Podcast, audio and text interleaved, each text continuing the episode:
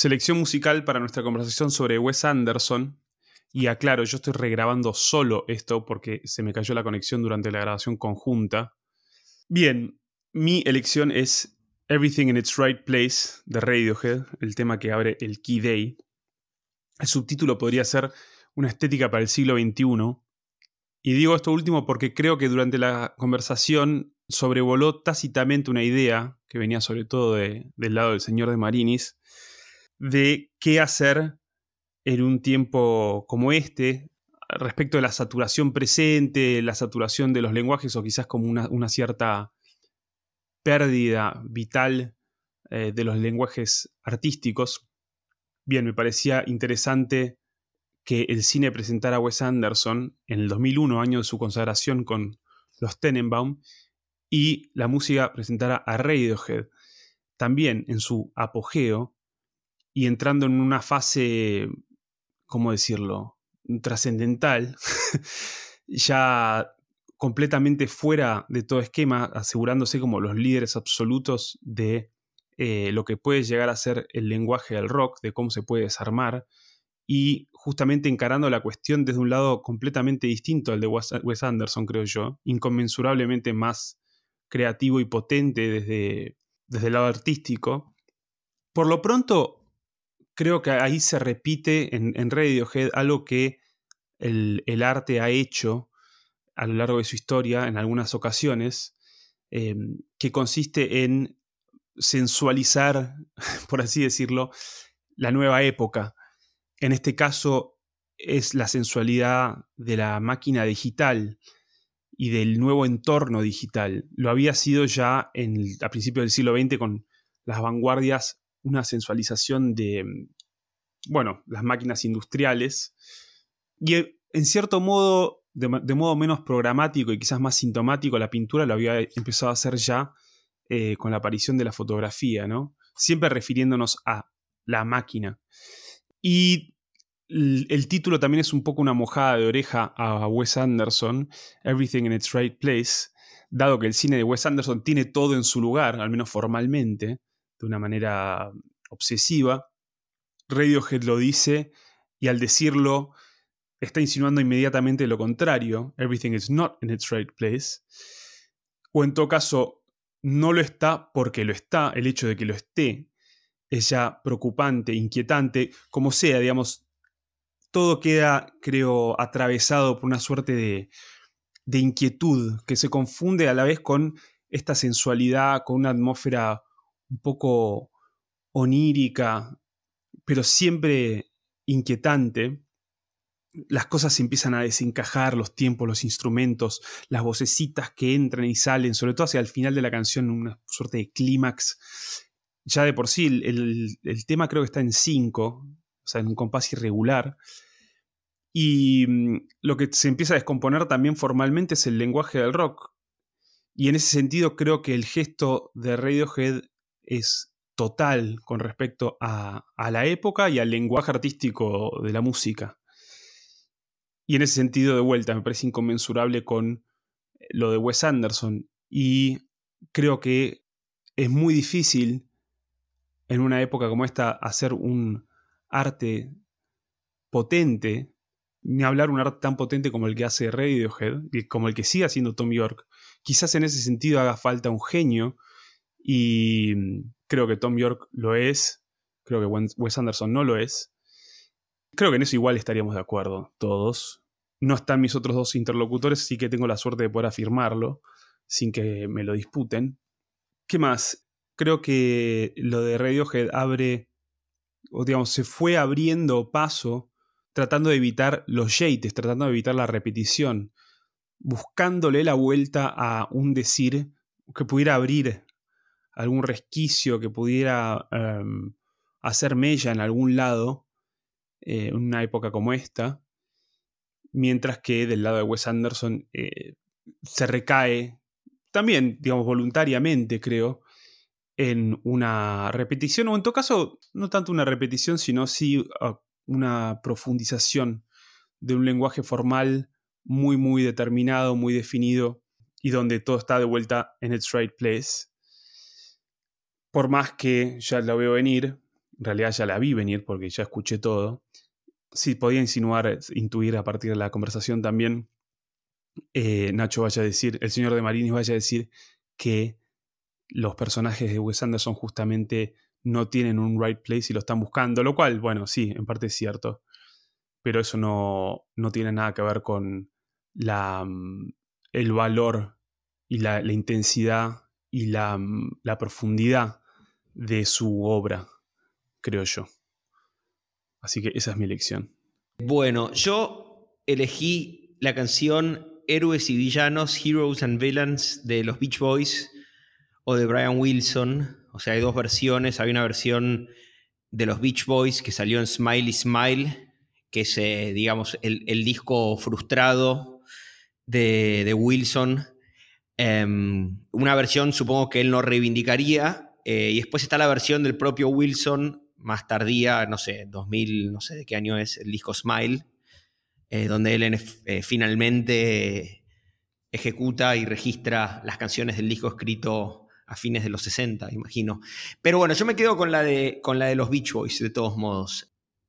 La elijo porque en algún punto veo, eh, diría que, los Beach Boys y que Brian Wilson son, es un fenómeno de la cultura americana eh, de algún modo eh, análogo o analogable este, a, a Wes Anderson, eh, en particular esta canción y otras de, la última etapa de los Beach Boys, la última etapa, digamos, la etapa madura de los Beach Boys, en particular esta canción decía como otras, se comparte con el cine de Wes Anderson algunos rasgos, por ejemplo, la saturación material, ¿no? la, proliferación de los materiales musicales, de, los timbres este, musicales, sonoros, la superposición formal de las voces, y por otro lado, por supuesto, comparte Brian Wilson con Wes Anderson. Dicho sea de paso, comparte apellido por lo pronto con, con algunos de sus actores más cercanos, los hermanos Wilson. Pero digo, la sencillez narrativa, ¿no? ese tono o ese ánimo infantil que, que, caracteriza obviamente al cine de Wes Anderson, también obviamente caracteriza a, a, la voz de Brian Wilson como compositor. Y en general el ánimo, el ánimo de un, en la música de Brian Wilson, como en particular en esta canción, y también en el cine de Wes Anderson, de la idea de un paraíso perdido. ¿no? Pero creo que en el cine de Brian Wilson, justamente, y en la propia biografía de Brian Wilson, si es legítimo juzgar una obra a partir de la biografía de su autor, o al menos este, usar esa biografía como una perspectiva hermenéutica o heurística, claramente hay, tanto en la voz de Brian Wilson como en la biografía de Brian Wilson. Nosotros ayer, eh, cuando grabamos el programa, ¿qué? ¿Estoy, diciendo muy largo? No, no, eh, digo, tanto en la voz como en la biografía de Brian Wilson hay una fragilidad de la que el cine de Wes Anderson carece y nosotros hablamos sobre las actuaciones del cine de Wes Anderson y, hablamos en particular del carácter excepcional de, de Darjeeling en ese sentido, ¿no? Excepcional no, no, por mejor o peor, sino por distinto.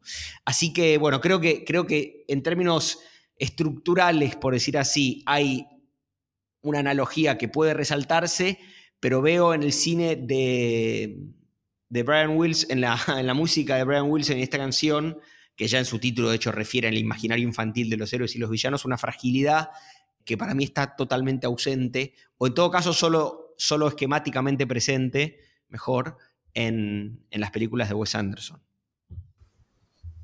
Bien, mi elección es Charlie García buscando un símbolo de paz de parte de la religión.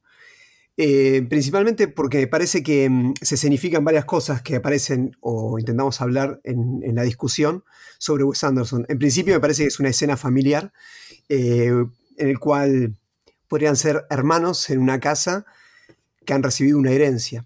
Pero me parece que es también se puede simbolizar o alegorizar con una generación, ¿no? que recibe una herencia y buscando un viejo camisón, una religión, un incienso, sueños en un placar, parecen ser objetos que otra generación tuvo significado, fueron símbolos de algo, fueron símbolos que manifestaron esa generación, pero que ya heredados no dicen nada, ¿no?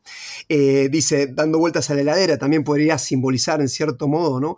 Eso como que ese placar es algo frío, ya es algo que no tiene vida, ¿no? Hablando de esta falta de vitalidad que decía Ale también, de que yo, que yo coincido en la estructuración, por lo menos de lo que hablamos como lo condicionado, ¿no?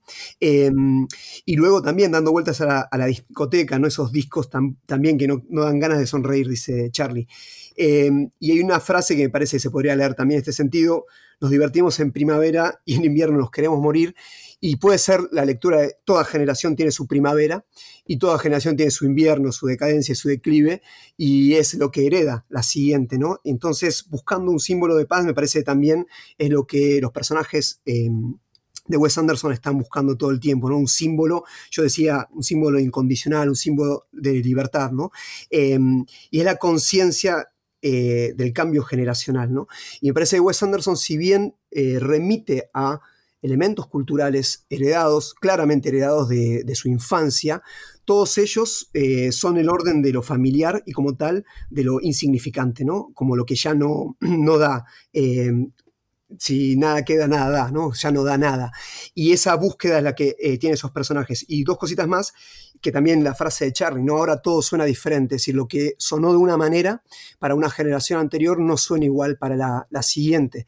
Y em, por último, que una de las salidas que aparece en West eh, Anderson me parece que es una búsqueda en Mr. Fox, Dargenini y demás, eh, esta frase de Charlie, ¿no? Queremos, eh, es que ahora, eh, ¿será que nos queremos sentir bien que ahora estamos bailando entre la gente?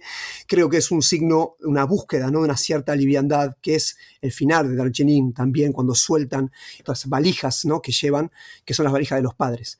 Eh, el final es también bastante simbólico y alegórico. Buscaban un símbolo de la libertad y lo consiguen por una experiencia, ¿no? Que es una experiencia extraña con la muerte de esos niños y la liberación finalmente o, o la muerte de los padres simultáneamente simultáneamente, ¿no? Mueren esa forma de ser niños y nacen a la vida.